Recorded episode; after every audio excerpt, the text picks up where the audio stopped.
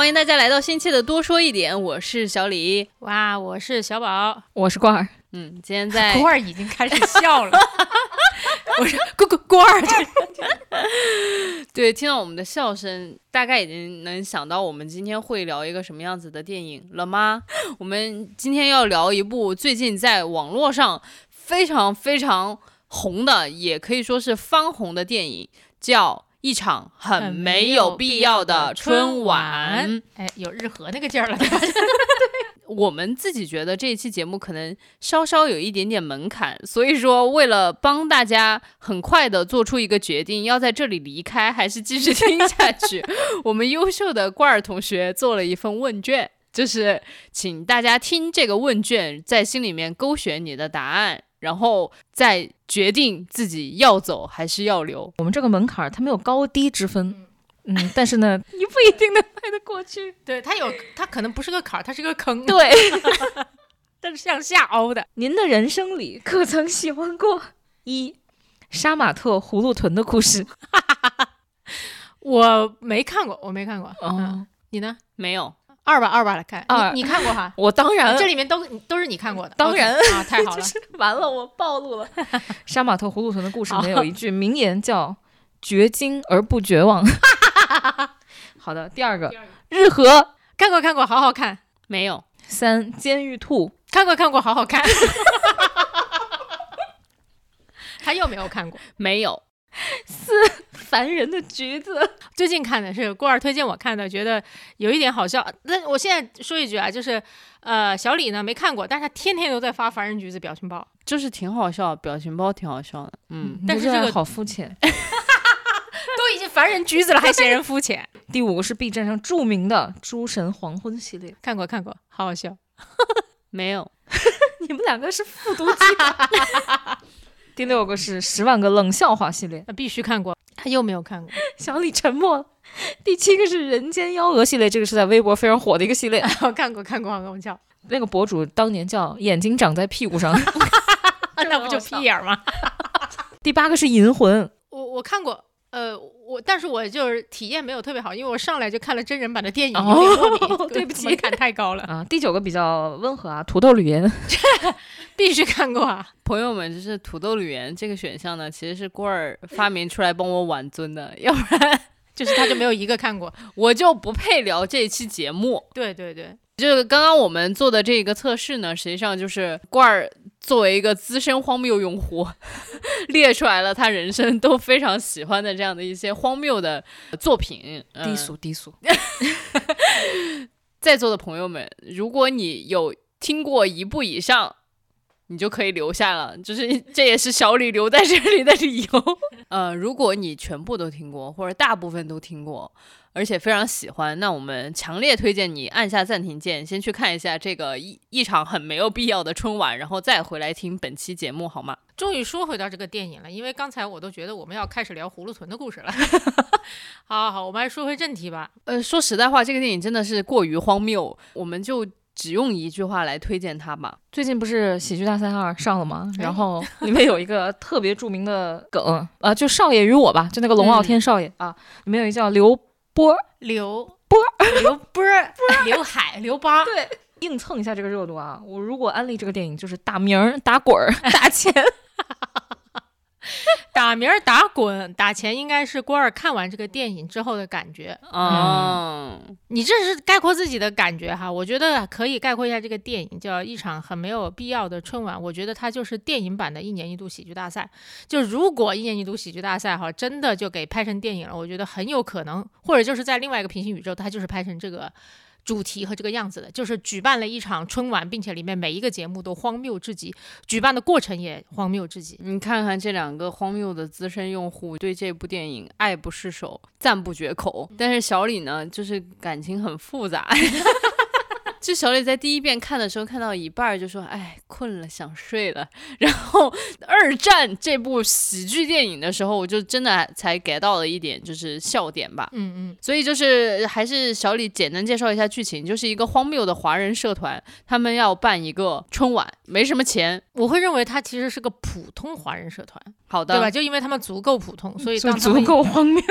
所以当他们想去在那个呃加拿大那个城市里面去办一场属于华人的春晚的时候，才会出那么多幺蛾子，就因为他们太普通了，对吧？钱也没有，节目没有，对吧？人没有，反正就什么东西都硬凑，所以才会这么的荒谬。那荒谬是结果，实际上他们就是普通的华人社团，嗯，办了一场这个春晚。嗯然后这部电影就是一个，呃说到底它其实是一个假纪录片了。嗯然后它记录了这个办春晚的筹备春晚到春晚全部能够上线播出的这样的一个过程。过程，嗯嗯，那就不得不说到，我跟你讲，都不用往下聊。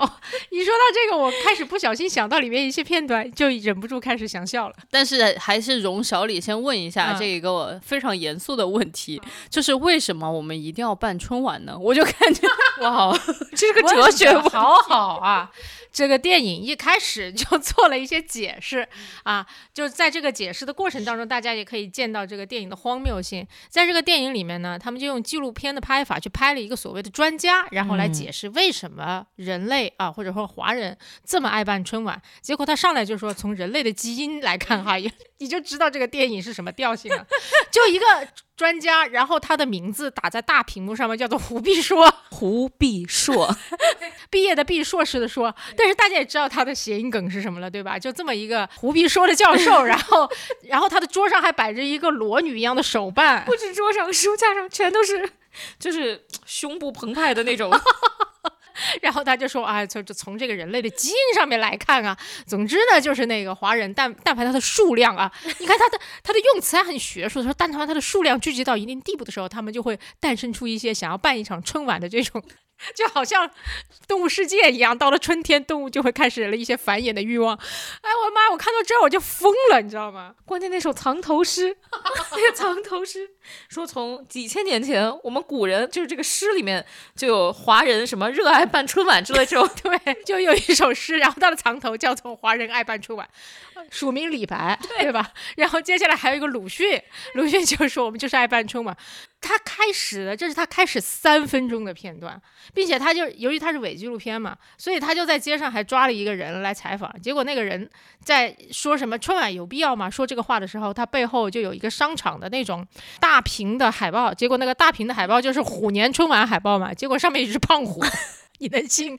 这个表情包，不是胖胖的老虎啊，朋友们，是胖虎，就是小时候你们看机器猫那个胖虎，哆啦 A 梦里一个胖胖虎，然后那个脸，对，对，是那个石馆长吧，还是什么？就是那个熊猫头的那个脸，你们自己 自己体会一下这什么感觉吧。我觉得之所以这么好笑，我觉得就是这个电影可是有一个小时四十分钟那么长，朋友们，全部就是这种东西。哎呀，我今天笑的那个苹果肌有点抽抽了。那各位对春节联欢晚会有什么呃值得珍视的记忆吗？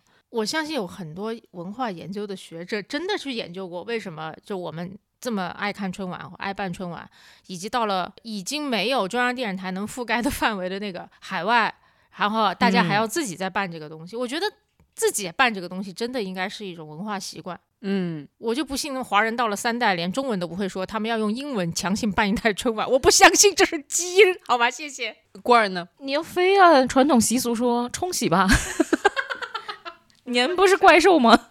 就是，日本有红白歌会，对对对韩国我不知道有啥，我就觉得是东亚人的那种热爱热闹吧，对喜嗯庆，喜庆，喜欢一堆人聚一块儿干点啥，而且就大，他很多形式都是我们有很多人其实只是在看，嗯，只有少数人是在台上演，你发现吗？就不是嗯每一个人都去演，或者每一个人都去享受这个东西。嗯就算没春晚，其实很多那个单位不是还有年会吗？嗯，就强迫一些人表演一些巨智障无比的节目，然后之前就对吧？然后我在我在某家公司也是要花一个月左右的时间，大家每天就是提前一个小时下班，就为了排练那个啥的节目，最后上台了三分钟就被赶下来。I don't know why，能理解吧？反正就春节那天，不能啊。我们在我们那会儿在纽约吧，就开着春晚，就是当天的 BGM，你知道吗？就全天就在厅里面，你也不会看，哦，是然后你就在那儿包饺子。那你为啥包饺子呢？也是一种刻在基因 我可以今年过年不包饺子，我可以就做披萨。那因为你是南方人民，谢谢啊。我们北方人不行，刻在血液里面。就你不包饺子，你手都不知道搁哪儿，你知道吗？所以就，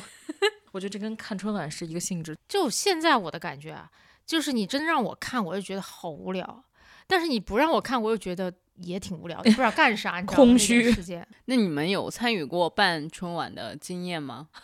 班里的春晚，对，班里的我们都干过，公司里的春晚也办过。都干过，或者晚会吧，就不一定是春晚。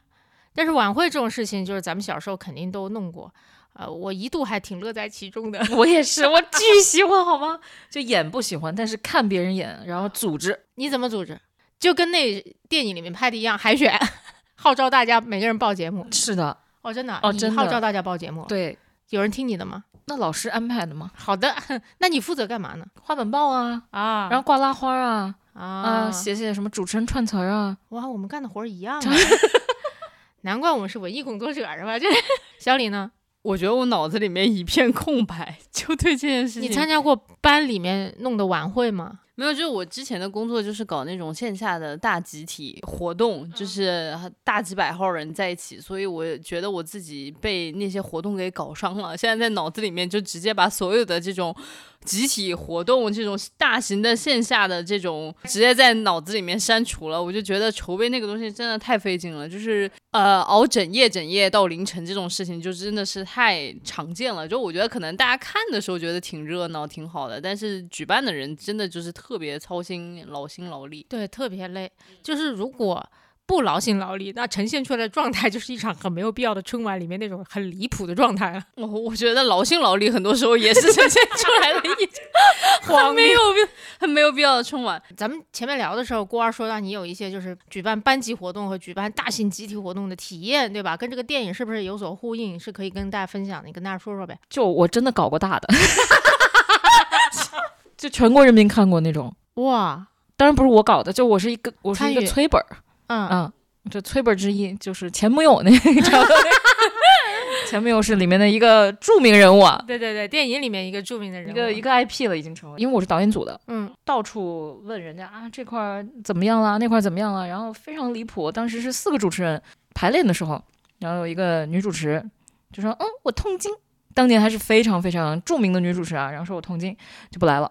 哇，不知道为什么想到那个呕他妈痛，我跟大家普及一下，就是这个电影里面呢，有一个男生拿着一个那种日本人发明的好玩的，又像乐器又像玩具的东西，是可以就是弹出调叫什么儿来的。电音民电音蝌蚪电机对发明和电机发明的叫电音蝌蚪蚪，我管它叫蝌蚪二胡，就你自己看像不像吧，对吧？然后那个玩意儿是有自己的名字，叫做 automaton，然后它是应该是一个英文的这个这个这个名字哈。然后那个电影里边儿，我第一次看的时候开了 B 站的这个智能字幕，不字幕，结果智能字幕直接把这一段识别成了我他妈痛，哎，对，跟刚才那女主持人不谋而合。对，大家就说哎我他妈痛啊，这个女主持人没来，然后我获得了跟就是国家级的这种主持人同台，帮她站那个灯，就是打灯的那个位置吧。嗯，啊，光替光替，对光替，然后我从来没穿过高跟鞋，那天就被别人扔过来一双，然后就穿着站了八个小时。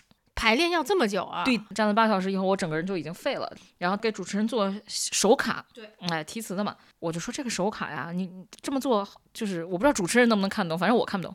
他说你看不懂当然是很正常的，就是我做这个几十年经验，当然要听我的。我说好，那就按您说的来。嗯，好，然后结果到了还离上台还有大概十分钟的时候，女主持姗姗来迟，拿到手卡就炸了，说我不干了。嗯，然后你们这是要毁了我的前途！你们这届实习生就是哪里找来的废物？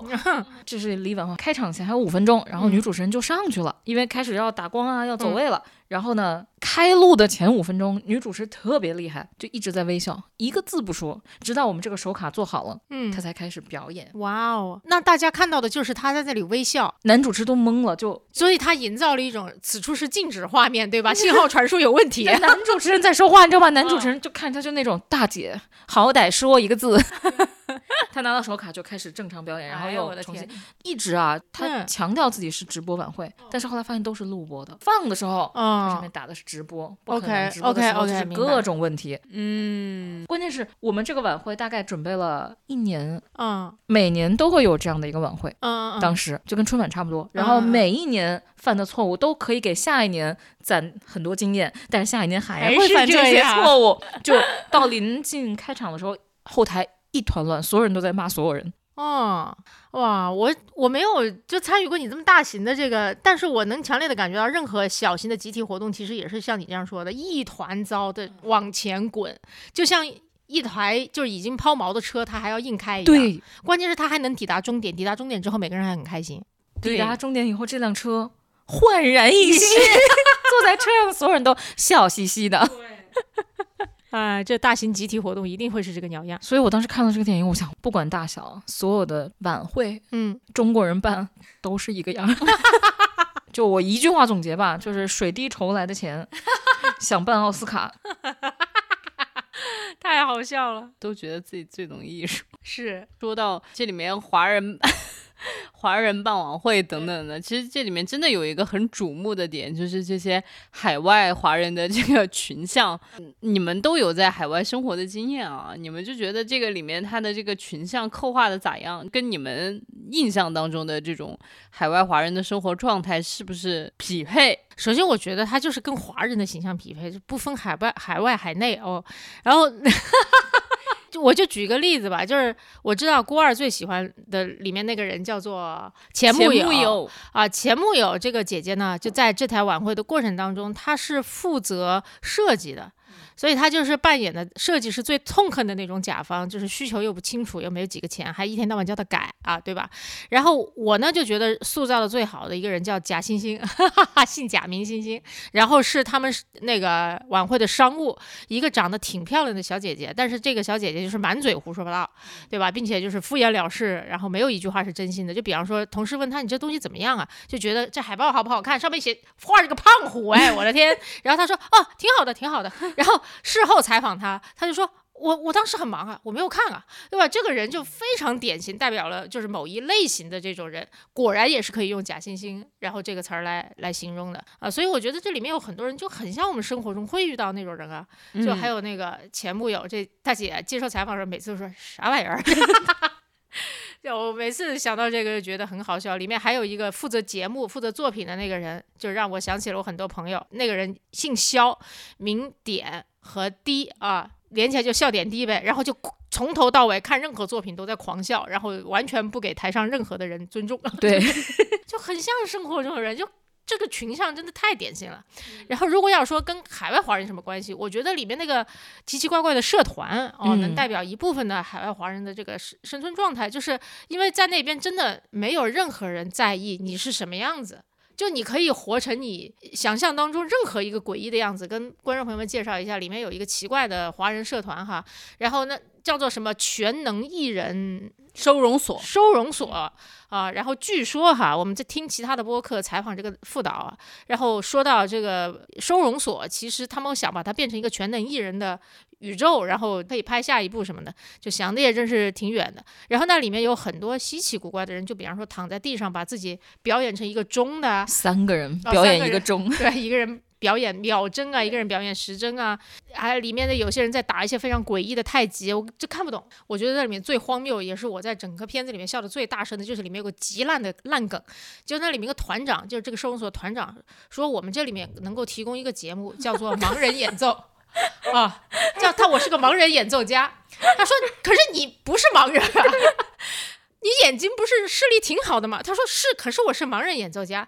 哦，发现最后他的乐器是盲人，他演奏盲人，盲人演奏家就像长号演奏家一样。我天呐，这个梗实在太烂了，以至于我真是满地打滚。这是另外一个事情了。我只是想说，那个社团里面有很多奇奇怪怪的人，这比较能够体现海湾华人那个生存状态。就是我理解的哈，就是没有什么人在意你是一个什么样的人在那边，所以你可以在一个自己小小的空间里面活得挺挺好啊、嗯奔放、自由、荒谬。罐儿有什么感受呢？看里面那个年龄层啊，比如说里面那个一直在被按摩的那个老赵，是个叫什么？呃赵赵赵不着，赵捕捉，勤能捕捉，这是小李喜欢的一个名字啊，其实就是找不着，因为他是负责这个 晚会卖脸的，对，嫌打车贵，到处腿着。哎，北美那么大，他敢腿着找场地，肯定找不着啊。他是年龄比较大的，然后那个团长叫什么冰，嗯，就是组织这个晚会的人，冰冰年龄也有点大，但你看，比如说肖点滴啊，啊这种比较年轻。嗯，其实能看到一个年龄层的，就是这一代的小孩过去，没啥春晚意识了，就行，你让我打工，给你打呗，我凑合凑合呗，桌子没腿儿，我给你，我钻到桌子底给你支一下呗，就是这种，对，就是糊弄，嗯，然后但是上一代人还是挺认真的，尤其这个团长，嗯，就还有那种华人的尊严，我不知道电影里面有介绍这个团长他是什么背景吗？以没有前哦，我觉得这团长在国内就可能就是主持人。哦，你看他像不像？首先他形象很好，还有他就是有这个晚会意识，他就觉得应该干这么件事儿，对吧？结果呢，没想到在国内可能是一个正经的，你刚才你说的那种晚会主持人，对吧？很大牌，到了国外就干出这种奇怪的事情。总之就这一代过去的都挺滋润的，上一代过去都挺苦逼的，嗯端盘子呀，然后做护工啊之类的。嗯，有点像那个什么，就是晚会第一个节目，也就是最好的一个节目。那些阿姨跳新疆舞的那个阿姨，那叫什么？葡萄干特干燥那个节目，吐鲁 番的葡萄干真干燥。真的对不起，就是我当时听到“干燥”这两个字，你想不到是葡萄干，你想的是，我不说了。我我自己看这个电影，我真的觉得就是特别的荒谬，就是已经荒谬到了，我就觉得我靠，这些事情怎么会允许它发生在生活当中，你懂吗？因为小李是一个就是很严谨，他是他要是发生什么荒谬的事情，他整个脸就垮了，你知道？对，所以我就觉得我靠，就是这一个小时四十分钟，每分每秒都在这么荒谬，然后我就觉得这个真的是太不可思议了。最后就基本上接受了这个设定，对，然后我就觉得，嗯，生活其实可能也可以是这样子的。但另一方面，我又想到，哦，它其实是一个创作，它不是一个真的就是一个真实的一个记录。然后我就会觉得，哇塞，这个创作者真的好牛逼啊！就是能够从头荒谬到尾。但我我会觉得是，他是肯定是个创作。就咱们刚才不是聊到海外华人的这个生活状态啊什么的吗？其实是你们俩在海外生活过，我可是没有。我就当我就出去玩的比较多，我是参与过一些海外华人办的活动的。哦，你们参与过吗？或者你们经历过吗？我参与过什么巴在巴黎举办的中国电影节，感觉如何？就是感觉非常的吸捞水。对对对对对跟我的感觉一样，就是我觉得就是可能海外华人的那个华人密度还是低了一点啊，就是他就举办活动就是吸捞水。嗯不过我就就就有很多荒谬的情况哈，就比方说我之前呃看到过，就海外华人喜欢搞一些中西结合的一些一些东西，但首先他们的很多艺术造诣是很高的，因为很多出国的人其实嗯他都嗯就就很棒嘛，有很多也是念艺术类院校的。但我上次就见到一个就是在民乐团伴奏下面 跳芭蕾的一个节目，然后我就惊惊呆了，坚持跳完了全程，真的也不容易。对，这就是你会觉得在海外办完这些活动，荒谬中又透露着一丝非常坚韧的信念感。，对，信念感，就是嗯无论如何，就是再荒谬，我好像都要把这个坚持到最后。而且我感觉，反正当时我在海外生活的时候，我就是看到这种荒谬，但是都是被他那种巨大的信念感所镇住了，你都不会问，嗯，这个真的可以吗？对，你都不会问为什么。这之前还有就是那个在纽约，他们请了可能自己是爱好者吧，上台讲脱口秀，全程都讲的极烂，而且他很多段子非常明显就是抄的，就是网上那种嗯洗脑水的段子。嗯下面所有人听得极其认真，没有一个人笑，但听得极其认真，没有一个人走，并且在他结束的时候报以热烈的掌声。我觉得你们是很久没有听到过有人在台上讲话了吧？我还是会问为什么啊，就是我第一年去的时候，春节他们有活动，嗯、叫我去，我进去我就懵了，还有老外坐在下面，你听得懂吗？上面没有双语主持，这个节目里还有双语主持，我觉得非常棒棒啊。那里面就是中文主持，一一帮中国留学生，然后当时就跟我朋友说，我们学校怎么这么水啊？关键是老外坐在底下啊，上面唱的全都是那种，难忘今宵。如果唱这个，我觉得还是一种文化符号，唱我的祖国。啊，那也是文化符啊号。不不不，就全都是这种春节，又不是国庆，老外听得津津有味。中国人听得也热泪盈眶，然后我觉得非常荒谬，这就很好。你看，拿个摄像机在旁边拍下来，就是一场很没有必要的春晚了。行为艺术，这行为艺术，我觉得整个电影这个电影就像个行为艺术一样，嗯，他拍的就是一场华人的行为艺术，而且是集体的，牛逼。但是我想说的其实是说，他把荒谬塞满了这个电影的每一分钟每一秒钟，我觉得这种创作力是很厉害的。啊，是的，就是我就会觉得哪来这么多素材收集起来，然后他能够以这样子的方式把它给拼接起来，就是这里面的这些荒谬全部都是有出处，然后。有去处的，就就比如说我我在里面非常非常印象深刻的一个人物，就是一个实习小哥，他当时就是全身穿着黑色的紧身衣，然后那个帽子还把自己的那个头也罩住，然后脸上还黑黢麻空的，好像那个黑色的颜料稍微被抹开了一点点。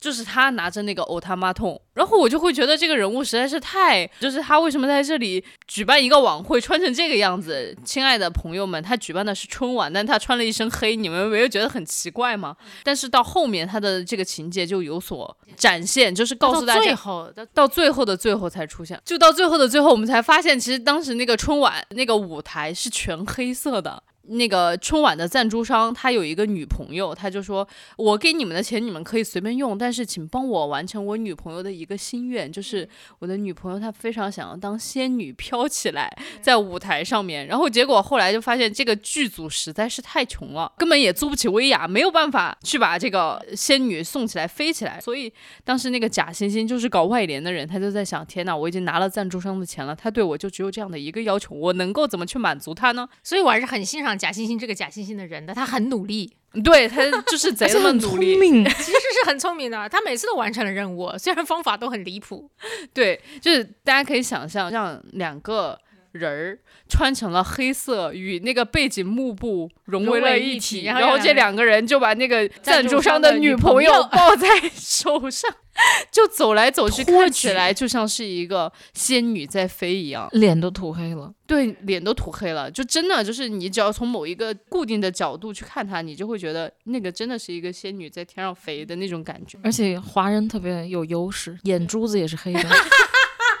你是怎样就能从这儿都落回到咱们华人头上了？真的太牛逼了！然后我就觉得他从一开始埋的这个线到最后一刻，就是给你揭揭晓，揭晓。然后其实这样的场景里面有很多，就比如说刚刚郭二说的这个钱穆佑，郭二的荧幕女神钱穆佑的这个桥段，就他一上来就是顶着个大红脸，然后他那个当时脸看上去就像不知道是扑了什么东西还是过敏一样。还以为只是激动的，然后好多弹幕就说啊，这不是这不应该是关羽吗？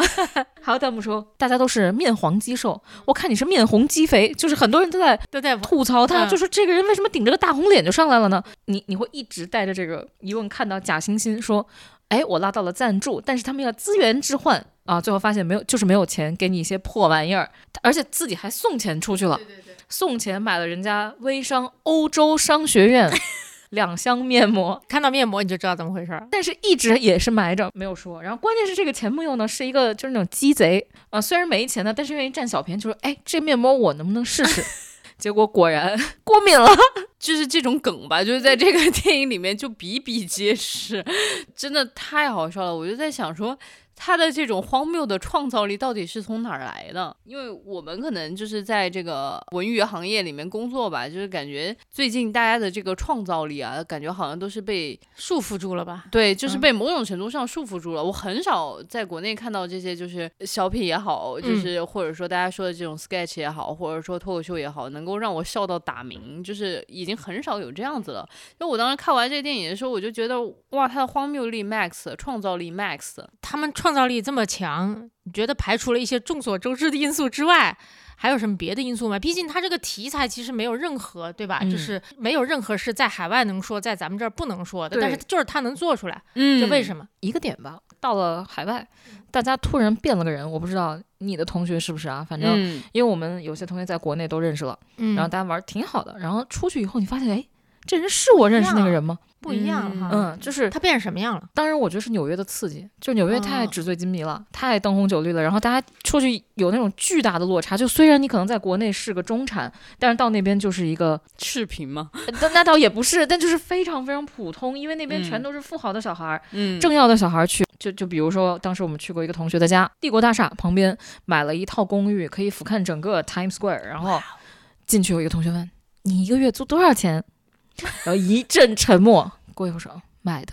”那是我们最后一次去他们家啊，就经常会有这种人让你觉得，嗯，就是对我的优越感怎么没了？有的人就是往上跳一跳，就会干出一些离谱的事情。嗯，好就好在那边没人认识你，你爸妈也看不到，嗯，所以你其实是一个最自然的自我。嗯，会把你人性里很多你以前忽视的点，或者你在国内比较压制住的点，一下就放出来了，啊，嗯，这很有意思，就放飞了。其实就是，另外一位在海外生活过的朋友呢，我是觉得在海外看的东西更多了，就是接收的信息它更加多元了。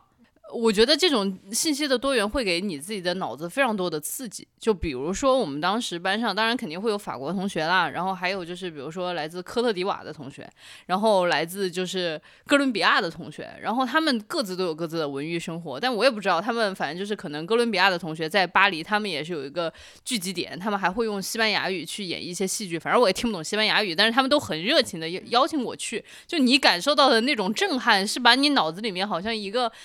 就是从来没有被刺激到过的一个区区域给刺激到了，对，然后还有就是他们的就是待人处事的这种行为，他们的生活方式跟你以前见过的人完全性质的不一样，嗯，然后我觉得是这种多元特别，嗯，刺激人，刺激人和激激发发人，嗯。对，而且包括其实我也在那里养成了一些很多很以前在国内真的没有养成的一个习惯，就比如说去博物馆。逛展，嗯，然后或者是巴黎当时每个夏天都会有那种夏夏天的音乐节，然后就是属于在城市各处二三十个地方都有那种现场的舞台，就是是在整个城市里面，它不是说我们在某一个公园儿，然后我们在这里搞一个草莓音乐节，就完全不是这样，它整个城市都是音乐的氛围，然后还有那种夜逛博物馆，这种活动巨多，然后你就会发现哦，原来这件事情是可以做的，嗯，就比如说，你可以晚上去逛博物馆，原来你可以住在博物馆里面。然后还有就是，你可以前一天晚上去通宵玩了音乐节，第二天就开始巴黎大减价，大家全部都冲到 冲到老佛爷和春天去买买衣服、买裤子，你知道吗？就是我就会觉得哇，原来有这么多的活法啊，嗯就是有这么多好玩的事情。对对对对对，所以我就感觉好像那种东西一下子就把人给刺激到了。嗯我还有个理解啊，就是我觉得不仅是因为你看到了不同的活法，怎么说呢？因为我觉得外国人也有外国人很刻板的活法的。所以我觉得这并不是两，至少并不全然是两个地方的差异。我觉得恰恰就是我们又离开了自己熟悉的环境，但是我们又没有真正的去融入当地的环境，处于一种半真空的状态，所以你才觉得哇，我无所不能。嗯，我觉得就是拥有了双重的视角吧，就有点像你悬浮在东西方两种文化的这个上面，然后你看看左边，再看看右边，然后你会觉得有一种很奇妙的感觉。因为坦白来说，我觉得法国人看法国人的生活，他可能也就觉得啊，他跟我一样，早上起来吃个可颂，喝杯咖啡，对吧？然后就去上班，下午三点钟的时候溜出来喝个下午茶，然后他也会觉得他的生活其实，很无聊，对吧？没错，没错。然后，但是其实是像很多外国的友人到中国来看到我们这样的生活方式，他也会觉得哇，原来还可以这样生活。对，原来 我们可以为了一日三餐做一整天的饭呢，对 做九个小时的饭，每天买菜买两次。嗯，他们也还会觉得说，天呐，你们居然会为了春晚准备这么这么久的时间，就是他们也也是有一种新的视角来看待这一切吧。所以我觉得其实就是那个悬浮的那个状态，可以东看看西看看的那种状态，给人带来很大的刺激。我觉得这种东西也是可以变成创造力的。还有一种特别有意思的东西，就是爱国情绪。在国内，大家都自由派青年啊，出去以后，老外说你国家不好，你看看你是不是要站起来跟他刚？立刻就跳起来了，是吗？英语立刻好了，莫名其妙的那种民族自尊心。我觉得办春晚其实也是正好证明了这一点。我觉得是这样子的，就是我还贼了记得当年我们在巴黎，就是晚上真的就是要看春晚，然后还要就是。大家一起做菜，然后就是围聚在一起，然后我们还要拿着那个菜去给去请其他的这种就是外国友人吃饭，就告诉他们今天是我们的春节哦，是我们的传统节，日自。己在国内过春节的时候，就恨不得就是睡一整天，避开所有的社交活动。是的，所以我觉得人呢，就是应该多出去走走，好吗？求求了，真的是。哎呀，但但我也不觉得所有人去了海外，或者是啊外国人来到中国什么的，就一定会激发出更多的想象力和创造力，就一定能够在这个悬浮状态中找到更多的可能。也有些人就是变得非常的固步自封，然后也有人就是完全不仅融不进当地社会，他也不会回归到他原来的民族，然后等等等等，就就就更糟。其实是有的，有很多吧，毕竟法拉盛都是 啊，中国在纽约的一个分省了。我觉得老头老太太是一回事儿，但是其实也有一些年轻人真的是完全也是融不到当地的社会，并且还形成了更加这个封闭的小圈子，其实也是有的。因为我觉得就好不容易去到一个地方，我自己会喜欢，哪怕我只是待很短的时间，只是去玩儿，我觉得尽量的多看，然后尽量的多跟当地人有一些交流。然后因为有很多地方的社群其实是很活跃的，那些社群有一些自治的成分在里面，就是你可以决定我们自己的规则是什么样子，然后你可以自己为自己的社群多做一些些。事情，比方说，我我是我自己还参加过那些教堂举办的一些慈善活动，因为我当年还不会做饭，完全不会，所以我只能切西瓜，我是切了一下午的西瓜，我觉得很开心。但是有些人就是哦。这跟我有什么关系？我不去参加，你们都是傻子，就这种感觉可多了。其实很多，其实有点想到那个电影里那 rap 的那个两兄弟，嗯，送外卖和烤串儿，嗯，你想他们跟老外接触机会多，还是跟华人接触机会多？嗯，就完全游离在这个社会之外。对，嗯，所以其实我觉得这也是很看人的，看个体，就个体永远有自己的选择，哪怕环境再不一样。嗯，但是我可能有另外一个角角度来看待这件事情，就是个人的选择，它其实也是你在选择。这一刻之前，所有的个体经验、你的个体生命，还有你的所有的这些体验吧，加起来促成了你当下这个选择。就是比如说，其实我们可能宿命论，但是我觉得，嗯，OK，我也 对，就是可能我们会觉得你到了一个开放的环境，你好像就能够开放起来，但其实这个事情。并不是这样的，就像有一些东西，就像思想钢印一样打到你的脑子里面了。你从小，比如说我可能就长长到现在三十岁，以前我从来没有说我要去参与我们这个社区的这个花园要怎么把它打扮得更漂亮，我没有想要参与我们社区的这个义卖是怎么样的。然后，但突然到了另外一个环境里面，就是每周末大家都会干这件事情，你可能根本没办法习惯，你就会觉得这些人是傻子吧？嗯，就是我就觉得这样其实是挺可惜的，就。就是因为，因为我觉得我们确实从小都没有怎么经历过。我不仅可以对自己负责，我还可以对我所在的这个社群负责的这么一种环境。嗯，对，所以我觉得就很少有这种能够参与当地真正的公共生活的这个习惯。嗯，对，是其实是非常可惜的。我觉得，对我觉得真正只有参与进去，然后去体验、去观察，可能才会获得新的视角，才会迸发新的创造力。我觉得这还是跟经济的水平有关吧。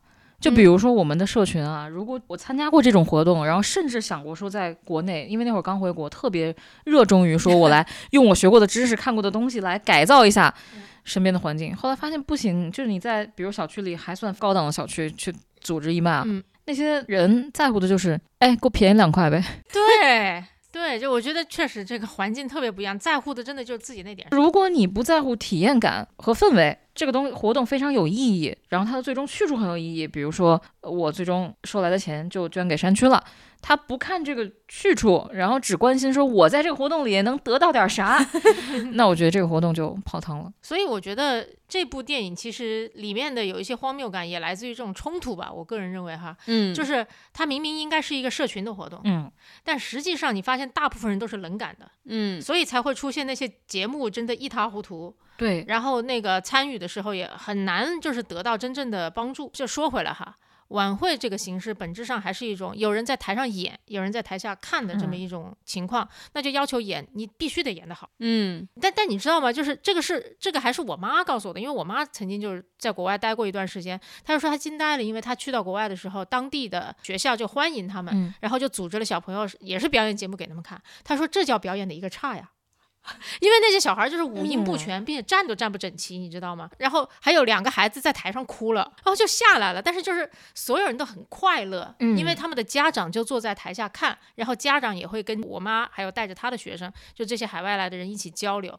然后整个活动并不以我们欣赏一场完美的演出为目的，而是一种合家欢，你认识一下我们家小朋友，然后我们家小朋友也跟你们的学生交流一下，这种感觉为主，所以他就其乐融融的。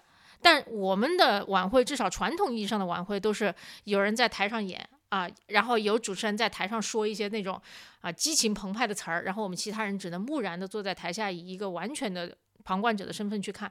所以这一下就是让人就就不对了。所以我觉得这个片子里面很多的荒谬感是来自于这个冲突，你知道吗？你其实已经去到了一个。就是咱们华人本来就不多，就应该更加紧密的连接在一起的地方，但实际上你还在沿用一种我在我们华人密度极高，然后小部分人表演，大部分人看的这么一个状态，这种张力就把很多的荒谬感给撑出来了。因为我在我们的价值观里，完美就被定型了。是的，我们就嗯一定要好，一定要完美。这个电影说实在的，我身边分为两派，然后我是骑墙派，就是因为两派就是一是关二和小宝为首的，就是觉得笑的打鸣派，然后还有另外一个是啥玩意儿，这这有什么好笑的派，然后我真的就是骑墙派，真的想请两位打鸣的伙伴说一说，到底哪儿好笑了，就是为什么为什么笑到打鸣？好笑能解释吗？我可以说我觉得好笑的地方哈，但是我觉得这也不能够算是解释好笑的原因，因为很有可能解释完了你就觉得更加不好笑了。我是从胡逼说开始笑的，我胖，我更早从胖虎开始笑了，因为我没看到胖虎医生。他错过了很多细节，你值得再二刷一开始我看不进去，啊。一堆人在那采访，我说这干嘛呢？就是街头一堆华人。我在胡逼说出来之前，就是觉得，啊，又怎么看了部这种鬼片子？然后胡逼说一开始上场我就开始笑，然后到海选，他们中间有一个小高潮部分是海选节目，你你听到海选这个词，你就知道这块儿肯定有笑点。对，没想到上来那个 rap 就把我给炸了，对对对炸炸子，绝绝子，上来就唱了一首呃，空耳听有点像你妈死了 这么一首歌。他肯定是故意的。我跟观众朋友们说一下，因为那首歌叫《Master Love 》，就必须爱，对，唱快了就 Master Love，Master Love，有 Master Love，一听着就像你妈死了。也就是在他这么唱的时候，镜头就你知道，这片子拍的非常的糙，两个固定机位在这个海选的时候，两个固定机位，一个呢就是直直的拍着这俩唱歌的人，镜头也没切过，另外一个呢就会去拍那个评委的表情。好，评委之一就是那个笑点低，你就能想象一下，他都叫笑点低了，看到这个节目他是什么样子。就和我现在 一毛一对，就那笑点低一开始的时候，他旁边是坐那团长嘛，团长是很严肃的，对，就是那种认真的在看，有点皱眉头，因为团长完全是站在哦。大局的角度说，这个节目可能不行吧，他是这么想的。但是笑点低在旁边，就是那种他看一下节目，看一下团长，看一下节目，看一下团长说这你都不笑，那我先笑为敬了，就那种感觉。更好笑的就是后面紧接着海报出场了。他们在设计海报的时候，就没有人把这事儿当回事儿，你知道吗？就胡提要求要字大，哎，对对对，然后贾欣欣说，对对对，字得大，然后说要红的啊，对对对，红色很喜庆，然后说，然后那个笑点低说说要骚的，然后很快设计师就跟前母佑吵起来了啊，就是我们。看过很多遍的这种甲方乙方没钱就还还想让我改，凭啥？然后就给他拉黑了。前母佑说：“那我自个儿上吧。”就把一个胖虎表情包巨大搁中间了。我们跟没看过的观众详细叙述一下，前面讨论海报需求就已经够乱了，但它基本上是完整再现了一群就是乌合之众是怎么样开会的。其实因为我觉得开会的场景非常难拍，那么多人，对吧？但它就那种难拍和拍的极其之粗糙，其实基本上也再现了整个开会的混乱。然后最好笑的其实应该是后面当钱穆友来呈现这个海报的时候，他完整的使用了向老板提案应该用的方法。首先提一个绝对不会过的，嗯，对吧？然后他应该是提了一个什么后现代的全白的海报设计，然后上面连个字儿都看不清楚，然后就说啊很现代，果然大家不喜欢。他说啊没关系，我这儿还有一个，然后就立刻就来了一个武松打虎，对吧？虎年哎，虎年，然后但但他就在那里假装强烈安利这一张，就说你看哈字儿也很大，上面写着什么恭贺新春，然后也有老虎，也有吉祥物，对吧？然后也有这。国画风什么都有了，什么都有，是不是大家觉得还不错吧？然后团长就说：“这是还行哈，但是这个老虎被打了，这这对吧？五年太太不不太好，是不太吉利啊。”然后他早就预料了这一切的前幕友，立刻就说：“哎，我也这么觉得。”所以我现在跟你们说，哎，我有一个贼好的，一个特别好的，然后就立刻就拿出了胖虎的那一张。团长还有新来的导演，新来导演那么严肃的一个装逼男啊，瞬间就笑场了，就这啥呀？然后前面又就非常认真严肃说：“咋了？胖虎不是虎啊 说这海报是挺好的，红色也有，没有虎字儿也大了，对吧？那是但是虎年啊虎那？他说胖虎不是虎啊，？”而且小点滴说不是要骚的吗？那底下还有一行字，就叫做骚的不像话。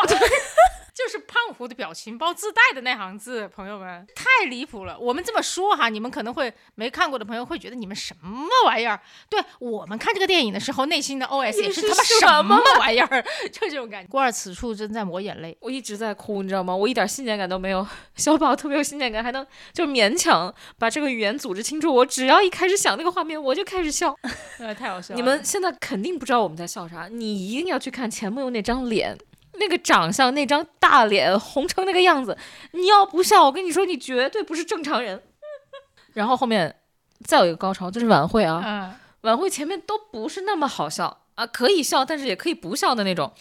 有一个地方我受不了了，就是他们那个桌子腿儿断了。是表演魔术的魔术师，桌子腿断了。我觉得看电影都没有这么乐的小李，小李此时已经笑到要打滚了。只要小李一乐，我就更想乐。所以好笑就是这么一回事儿，只要有一个人开始不停的乐，他就会传染。这这真是一场完全没有信念感的 节目。对不起大家，我来讲吧，我尝试来讲一下那个，就是当时就是一个魔术师，他带了很多的道具。当时导演就是那个装逼男导演就说：“你这个不能往地上放，一定要放在桌上。”然后他们就准备了一张桌子，结果桌子的腿儿断了，他们就要想办法补救嘛。然后结果他们补救的方法就是让肖点滴钻在那个桌子底下，然后在那个桌子上铺了一个黑布。肖点滴就顶着那个桌子上台了，让那个魔术师把他的那个道具全部都放在那个桌子上面，然后在这个表演的过程当中，那个桌子就一直晃啊晃啊，道具就一直晃啊往地上掉。这个都不是最好笑，你知道为什么桌子会晃？因为他们最离谱的就是他们拉了一个按摩店的赞助啊，就保健品公司的赞助。然后那个赞助商说，我们想把产品放在台上舞台上，然后导演说坚决不能让商品上舞台，但可以放在舞台下啊，啊。幸好没上台，我觉得这是导演唯一做的明智决定。团长也是这么说的。对对对，赞助的是什么产品呢？要展现的是一张按摩床。他展要展现的是按摩师傅精湛的手艺，，对，按摩床上面要躺个人，然后按摩师傅要给那个人按。就全程都在按摩。你说你按吧，你换几个幸运观众上去吧，不，他就按老赵。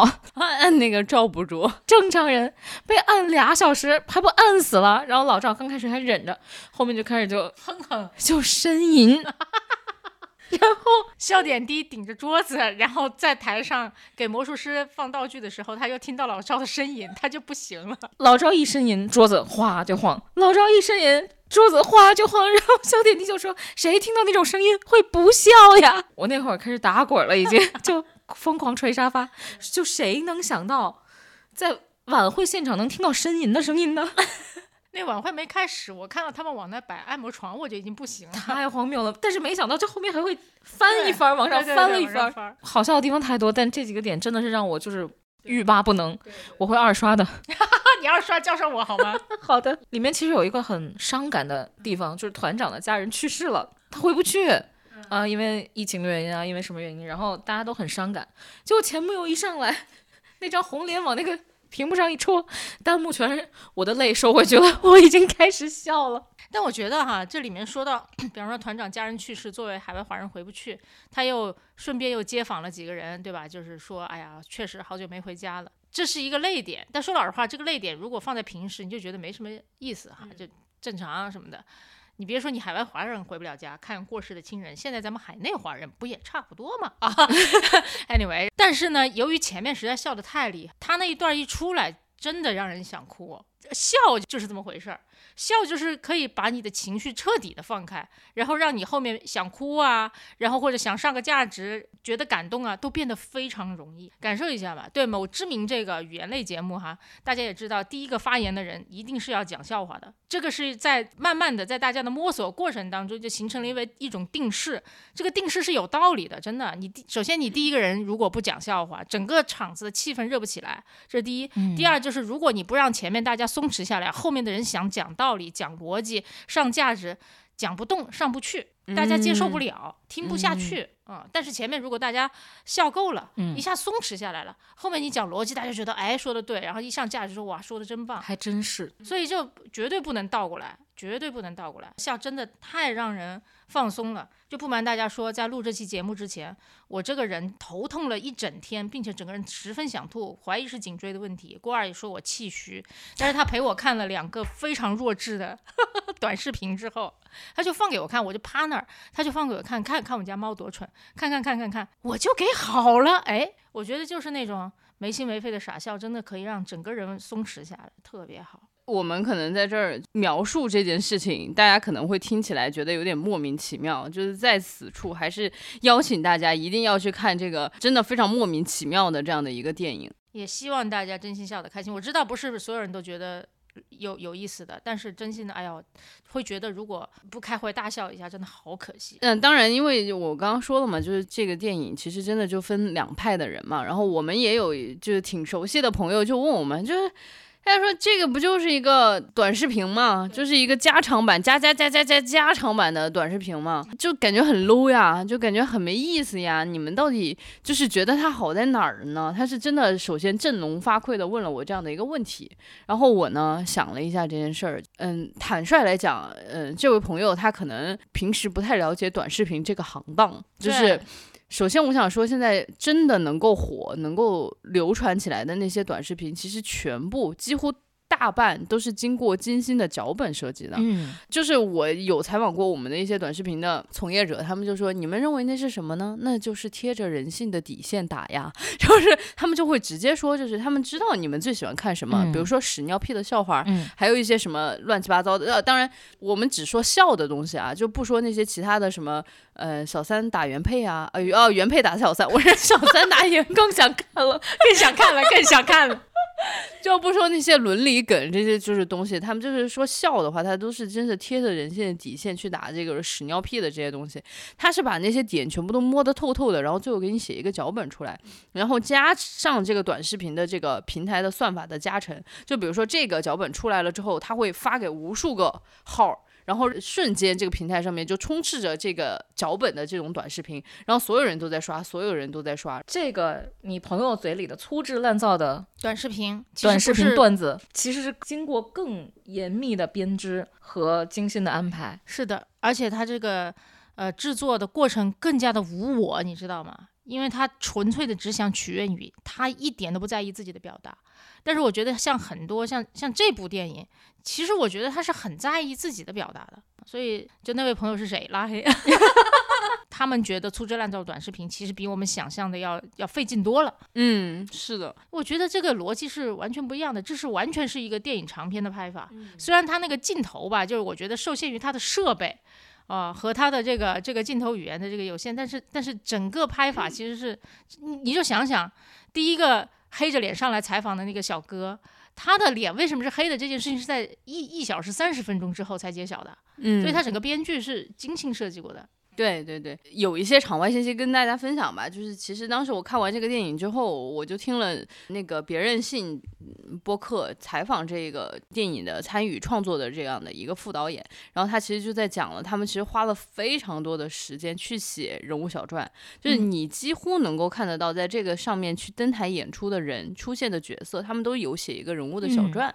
啊，所以说他们才会就是包括郭二和小宝才会觉得，比如说小点滴也好，钱穆友也。也好，或者说我喜欢的赵不卓也好，就是他们是如此的 立体，就是大家会觉得他刻画的很好，是因为其实他们有一个三百六十度对他其实进行了一个全身的扫描，然后在这个电影里面切出来一个切片，然后同时其实这个创作团队他是说他想要把这个东西变成一个宇宙，你想漫威宇宙，嗯，里面有这么多的人物，他们的那个人物是怎么去设计的？其实我觉得这一个团队的野心就有那么大，他们要设计一个像宇宙一样的东西，其实。这里面人物的每一个细节，他们怎么来去思考，怎么自我认知，他们都是已经完全就设计好了的。所以说，我觉得有的时候他只是表象上面、表现手法上面看上去粗糙，但实际上他背后的那个本子的功底，他其实是花了巨多的时间，然后也是非常缜密的去思考前因前后的这些呼应吧。其实我也看到豆瓣上面还是 B 站上面有人说说这个。电影就是一个梗的大全，嗯，然后他就说取悦的也是一些就这种 B 站用户，对吧？你看我懂的梗，对吧？出现在电影里了，哈哈哈哈哈啊！但是我觉得它是有，但绝对不止如此。比方说胡碧说的这个 名字哈，谐音梗名字，其实我第一次看的时候我是没发现的，对，然后他就划过去了。但是我是看进去，它里面说那些什么基因啊、科学研究啊，然后这些东西是巨大的一个讽刺，所以我觉得就是它肯定是有那种肤浅的梗的那一层，但是里面也还有其他，咱不能够觉得说，哎，它就是一个梗拼成的东西，所以你就不往里面看了。那样会失去很多的，我是这么觉得哈。我是觉得，就是我不知道你们看没看过日本那种 cosplay 大赛啊，就是 cos 超级变变变吗？就那类似那种，就是你嗯 cos 死神啊、c o s 那种什么仙女儿啊，那都挺容易的，没意思的。cos 什么的，一般能赢的就是普通人，比如说疲惫了一天的上班族，哇哦，然后或者说特别爱偷公司披萨的社畜，就就是他会有很多很奇怪人设的普通人，cos 嗯这种人其实是非常非常难的，你要抓住一个点的精髓。我觉得这个片子好就好在他抓住了所有普通人那个点的精髓，嗯，贪小便宜。对。啊，然后阳奉阴违，就是那种劣根性，包括里面连幸运观众的劣根性都那么的明显，因为那个叫贾欣欣的姑娘挺漂亮的，嗯，然后说你来一下，我们到后台，你到后台跟我来一下。他说啊，他叫我去后台，她长得挺漂亮的，那我就去吧，也不知道要干嘛。你听听这个话，对，然后结果他干嘛了呢？罐儿，他去当另一个涂黑脸、穿黑衣服，去拖那个仙女去了，嗯，所以你就觉得这里面有很多很微妙的人性的那种小的东西，包括这个胡必硕嗯啊。呃你想，你如果真的拍一个纪录片去采访一个专家，不得给他钱啊？嗯 啊，给了钱就在这儿胡逼说，你就会觉得里面有很多很多讽刺的东西，对，特别有意思。坦白讲啊，我觉得如果不是现在这种流媒体的时代，就是如果真的大家都还是在看大众传媒，或者说大家都还在看就是电影院里面的大荧幕，我感觉这个东西它是不会被创造出来的。是的，然后同时它也完全不会触达到我，因为我我感觉其实像 B 站这样子，或者说 YouTube 这样子的一个平台，它真的是让这种就是很邪门的，或者说我觉得这种可能在大众传媒时代非常地下的 underground 的东西，它变得有机会能够呃触达到我们每一个人。我，坦白说，里面有很多二次元梗，有什么牛头人的这种二二次元嗯梗，就是郭儿看了就是一秒钟就明白。其实我很多东西都不明白，但我也不明白，我有嗯很多不明白，但是呢，我觉得他融二次元的梗，这不是他的所有。他跟刚刚包括就是官儿说的这种对人物的这种入木三分的这种刻画，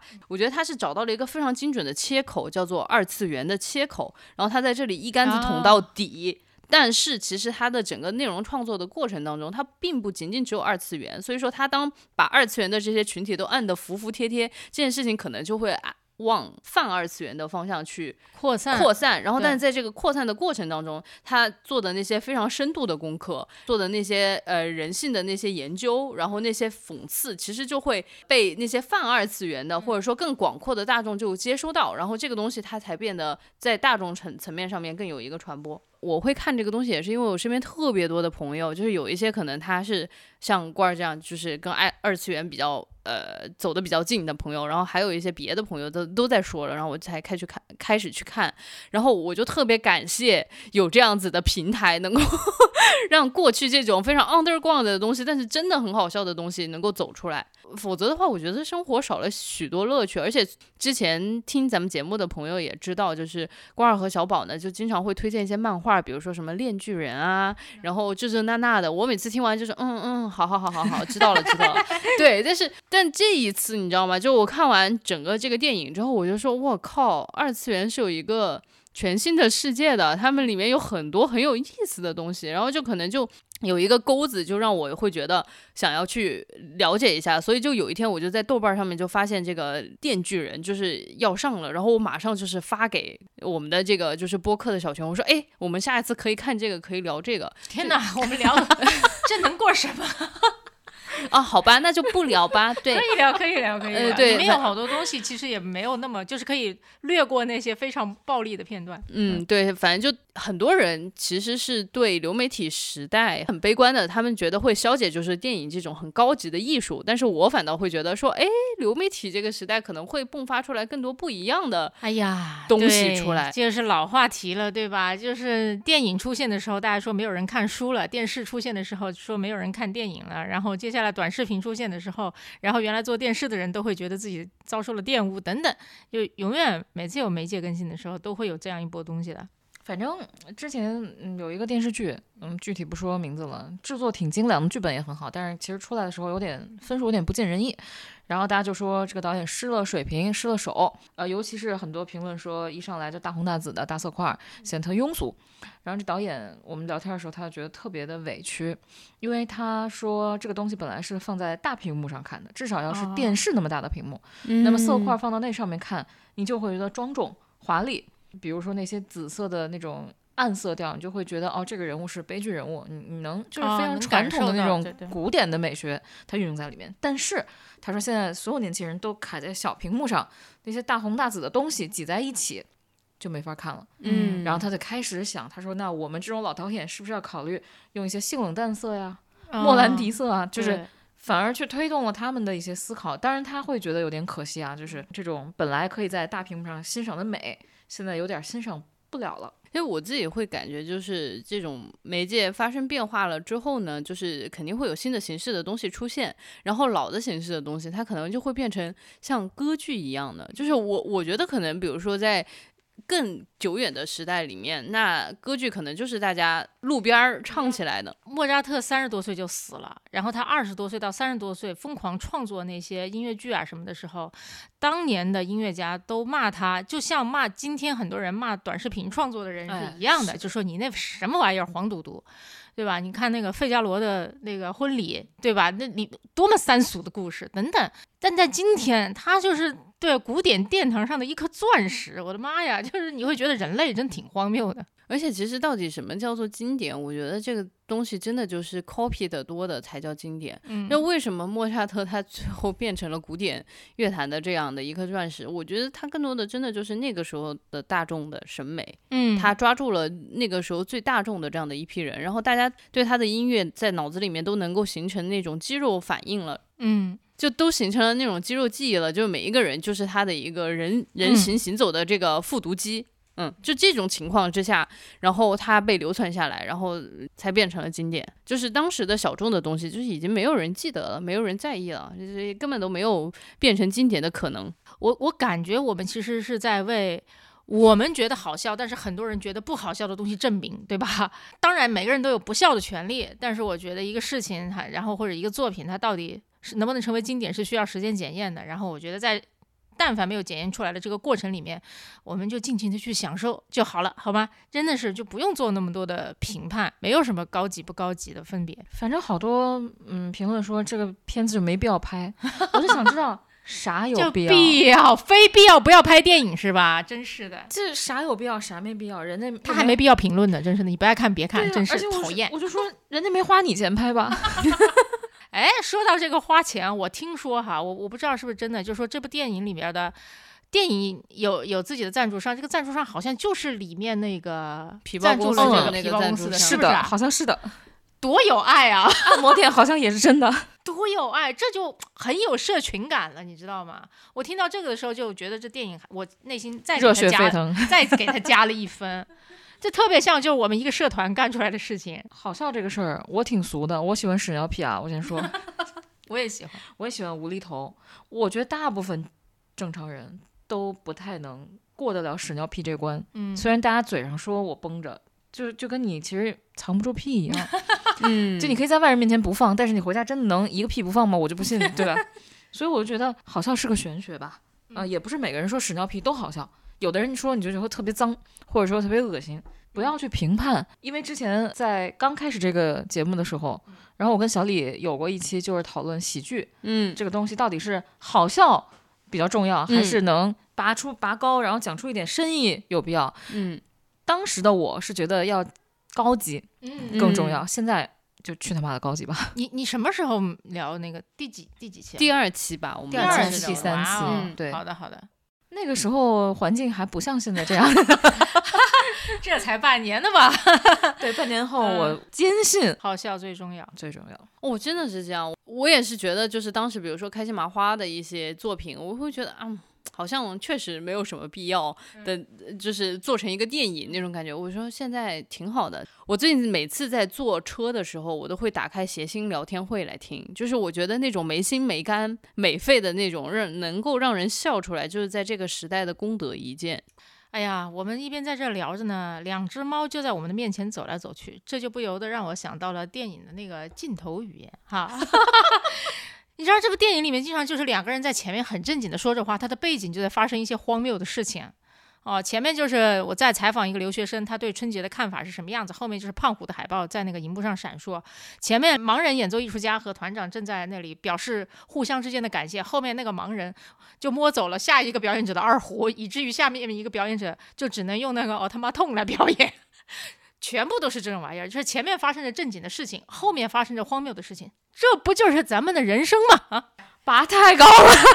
对我这小李只能干笑两声，然后不知道如何收场。对，但就不管怎么样吧，我觉得就是这一次看这个电影的体验还是非常特别的，对于我来说。然后我觉得也是一个重新发现自己的这样的一个过程，就是你会觉得我靠，这种荒谬的东西我竟然 也能看，就是我竟然看的也很上瘾，然后就是笑得来满地打滚儿。就以前。就是小李这个人嘛，就是挺龟毛，然后也就是要体有点绷得紧，有有点绷得紧。然后就是，但真的就是把这种荒谬展现在你面前，然后你能舒舒畅畅的笑一顿之后，你会觉得，嗨，啥都不是事儿啊。那也不是这么说的。你看他都绷得紧的那一面又出现了，是吧？但我觉得小李呃，绝对是有沙雕的基因的啊。就凭他就看电影很多卡顿时候笑的比我还大声。我真的觉得沙雕在这个时代。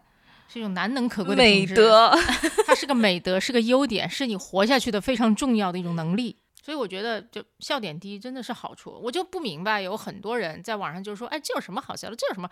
好像显得自己特别牛逼，你知道吧？”我说：“你失去了多少，你都不知道。真是的，笑点低真的是个美德。笑点低就好像一个人。”吃饭吃贼多也不会胖一样，就是一个巨大的生存优点。也观察到小宝说的这个东西，就是大家好像就把这有什么好笑的，我没笑，当做是自己是一种高级的体验。最烦装逼的人，对我最烦装逼的人了。之前有一个做脱口秀的朋友，请我和另外一个朋友去看他的演出，在他眼里，我们都是两个可以称得称得上叫老师的人，并且他以为我们不会去，或者去了也就看看而已，还一个劲儿跟我们说，就是类似于那种啊，请你们看看这些小朋友看的东西啊，就这种。结果没想到我们两个现场笑到最大声，而且我那个朋友一个一米八几的大高个，他笑到拍自己大腿就算了，他笑到拍我的大腿。我妈，然后到中间就变成我们一边狂笑，我笑的中间还出现啊，就这样的声音。然后那个脱口秀的演员的朋友，他就后来就吐槽我们，他就说你差点没中断我的演出，好吗？没见过这么离谱的人啊！而且当时那个场子很小，就就五十个人的场子，我记得很清楚。就然后还没有坐满人，可能坐了三四十个人吧。然后我们两个在中间爆笑，严重的影响了他。我跟我的朋友也聊过，我就觉得为什么人稍微有了一点知识，就非得那么。清高，然后很多东西就不愿意笑了，有屎尿屁笑话不愿意笑了。我觉得没有这回事儿。然后，然后笑点低就是 就是个美德，好吗？大家记住。哎呀，说到这个笑笑笑啊这件事儿，我觉得就是现在正在热播的这个喜剧大赛，你们都看了吗？二喜，我看了，我看了。所以就这个节目真是立功立德。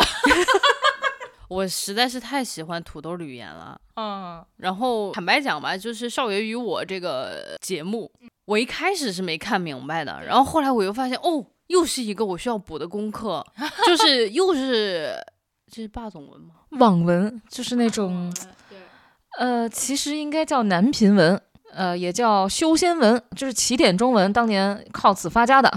每个男的都其实非常羞耻嘛，就是说我是龙傲天，身边大概围了好几百个女人啊，这个文章就永远写不完，因为永远在换女人，永远在闯关升级。对，然后结果他造成了一个天然的一个叫做就是错位的落差嘛，少爷唯唯诺诺啊。管家，然后是龙傲天，我就觉得特别有意思。然后就看到这个错位之后，然后我就说：“我靠，又有一些我从来没有接触过的领域。”然后结果其实有这么有意思的部分吧。然后我就觉得，哎，又想要去补个课，就是又打开了新世界的一个大门。我发现哦，小李对一个事物最大的一个褒奖，就是这个事物激发了我的学习欲。哎，我的天哪！欢迎你来到二次元，要学东西可太多了。，但保证你学的开心啊！就是我觉得小李不要有压力哈，我觉得有很多梗呢，呃，你就没 get 到，就让它过去，因为我觉得这些东西本来就是为了让大家快乐，为了大为了让大家放松的。我刚才说了嘛，头疼，然后笑完了，我立刻就放松不疼了。如果我头疼，我笑完了，我要去学习，我他妈不如不看好吗？真是的，而且有的时候吧，梗你知道的，你也不一定能笑得出来。哪个节目我就不点名了啊。啊、对，他们也很可惜被淘汰了。我觉得他们也很努力把梗融到节目里，但是不一定堆满所有梗就能打动那个圈子里的人。我真的觉得创作喜剧其实是个玄学。我觉得在一定程度上是有玄学的成分啦，但我是觉得这种东西你只能把所有的方法和努力都做到位了，然后剩下的交给玄学，对吧？啊，他们好多做节目的不都得去拜佛嘛，对吧？就别说做节目的了，任何什么做销售的、做生意的、搞股票的，天天都在那里努力完了之后，那就是听天命的事儿了。当然，我觉得现在观众都很慕强。如果你一个点做到极致，就有极致长板，所谓的那三狗，你说对不对？我太喜欢三狗了，就虽然他们现在没有出现哈，咱咱们在开始的时候啊、郭二说到监狱兔的时候，我就不得不说宋木子啊，长得可真像监狱兔里面那只鸡。宋木子不会要告我们吧？推荐大家去看小红书上宋木子的这个号，真的，我求求大家去看，并且在评论区告诉我你们的观感，好吗？我今年的男神女神名字里面都有个木，啊宋木子啊，前木有。太离谱了，你真的是。对我最后就想说一句，就是上了三十啊，大家不要委屈自己。就如果悲欢特别不相通，这种朋友就优化掉吧。之前不是王志文还是谁说了一句话，就说找伴侣一定要找一个特别能聊得来的。我今年觉得，如果特别能笑得来，其实比特别能聊得来更重要。对，但人家说什么三观一致，我现在觉得三观一致，首先就有点难，我跟你说。而且是哪三观？对，哎，哪三观？所以，哎呀，咱们就从笑点一致开始。小李需要一个学习点一致的人，我知道，对不对？谢谢您的讽刺，我都收到了。那既然要学习的话，我就推荐大家去学一个学习的课程吧。啊，我的天哪，已经开始了种草环节吗？哇，果然学习的部分过渡的是如此。小李最期待的就是呃学习的环节，来吧。没有什么要推荐的，这一次这一次没有啊，真的没有什么要推荐的。那分享一下你最近学习的心得吧。我最近的学习就是去你妈的世界。我以为你要说你在郭二的这个推荐之下开始看《那不勒斯四部曲》呢。本来刚刚在推荐的环节，脑子里面有这样的一个念头，对，但是后来我就感觉就是没有。那你们呢？很 过分呢。关于女儿，嗯，是韩国的一个女作家写的，嗯，讲了一个做临终关怀的妈妈和女同性恋的女儿这样的一个非常有张力的故事。我不想剧透了，非常悲哀，非常的东亚，就是任何人看完都会觉得困难就摆在眼前，我们还没有找到突破的方法，最后我们也达不成和解。但是这本书这个过程，你还是要走一遍，你还是要看一下。哇哦，那我要推荐一个贼了肤浅的东西好吗？最近呢，对你也没有什么深刻的期待。谢谢啊。最近呢，我在 B 站的漫画 APP 上无意中看了一个漫画，呃，随便看了一下，觉得哎有点意思。它叫《五 G 家的料理人》，完全没有听过哈，因为它也、嗯，看过呢，你居然看过、啊？我看过呢。天哪，嗯你看这二次元嗯就是 CP 主在了一起，五 G 就是艺伎的，就是学徒阶段吧，算是。然后他基本的故事就是，呃，有一对朋友，然后去学习怎么样成为五 G 和艺伎，结果中间有一个人呢，他就死活学不好，但是正好他们所在的那个地方，然后做饭的那个姐姐就突然生病了，所以那个人说，哎。袖子一撸，他就去做饭了，于是他就成为了他们家的这个料理人。就这么个故事。然后在这个故事里面，你就会发现两个朋友一发展路径变得完全不一样，但是他们之间没有任何的嫉妒，他们是非常好的朋友，一直支持着彼此，然后成为彼此生活中非常重要的一个锚点。就这样的一个故事，我觉得哦好温暖，而且我第一次看到就是 用一句那样的话来说，就这里面没有没有一毛钱的雌竞，一屋子都是五 G，对啊，理论上这不是一个对吧？雌竞修罗场。就是啊，完全没有，所有人都是很好的朋友，然后在该有嫉妒的地方是完全没有的，所以我就觉得，哎呀，好温暖哦，这个东西。然后也是非常典型的日本料理漫画，每一次拿一个食物来串起整个故事。好啦，你们都好好推荐完了之后，我还是好好说一下吧。就 是我，我近最近确实是受了郭二的推荐之后，在认认真真的看《那不勒斯四部曲》，然后看第一本的时候，我就是满头的问号，我就说。啥呀？啥呀？啥玩意儿玩意儿？小李出现了一些咳痰的声音，哈，哈啥玩意儿？对，然后但是就是其实看到第一本的最后的这一部分，我就觉得开始有点上劲儿了。然后上劲儿的体现呢，就是我拿着电子书开始看的时候坐过站了。可能其实有挺多的小伙伴跟我一样，就是在看第一本的时候都觉得挺难的。我真的都不是再战成功，我是三战才成。对，但是我觉得是值得的，把第一本坚持看完吧，朋友们。然后，呃，我们的 flag 也还没有倒，就是我跟郭二也说了，我们之后是一定会聊那个《那不勒斯四部曲》的。那一期可能 我不能参与，对吗？此处眼光看向小宝，你是不是应该开始阅读了呢？好的，以上就是我们所有的这个推荐环节，嗯，跟大家汇报一下，就是又是一个新的 flag，就是咱们多说一点，做了也将近快一年了。然后有一天呢，小宝就对我和关儿两个胸无大志的主播提出了一些意见，就是啊提出了一些建议。当然是你提的，是你提的吗？当然是你才是我们这的上进心之王，好吗？总之没有我的事情。呃，对，就提出了一些我们节目的改进的意见，就是一个呢是说我们需要有更呃主题导向的策划啊、然后呢还有就是我们可能在准备层面会准备的更加的丰富和扎实，所以我们对自己的要求呢也不是太高。我们目前 怎么回事？我们的目前的想法就是可能每两个月出一期精品的节目，然后其他的时候都是在划水。哦，这样吧，这个这个目标我是第一次听说。严肃两句怎么就垮了呀？对，当他说到两个月的时候，我说哇，我们要休更两个月改版，他根本就没有。说两个月出好一点的，其余时间继续划水。不过真的啊，感谢听众朋友们，上一期爆米花竟然上了锋芒榜，我跟你说这锋芒榜也通胀了。我当时就想，啥玩意儿，咋还有人听呢？谢谢谢谢谢谢谢谢，谢谢谢各位所有的赏脸，对大家对我们的喜爱，我们都收到了，所以说就是改版在即吧，大家期待我们两个月之后的一期精品节目，可能就是 那是不是意味着两个月其他期不用听啊？也不是这样吧？你你说这个 flag 也没跟我们商量过，哎妈张其实嘴就来，真的是。其实今天我们也好好准备了，也挺精品的，以为没想到聊着聊着又垮了。就这样吧，我们的精品可能就是 就这个水准，你们体会一下。对，要跑早跑。好的，朋友们，再见，就这样吧，拜拜。难忘今宵啊，朋友们，拜拜。拜拜。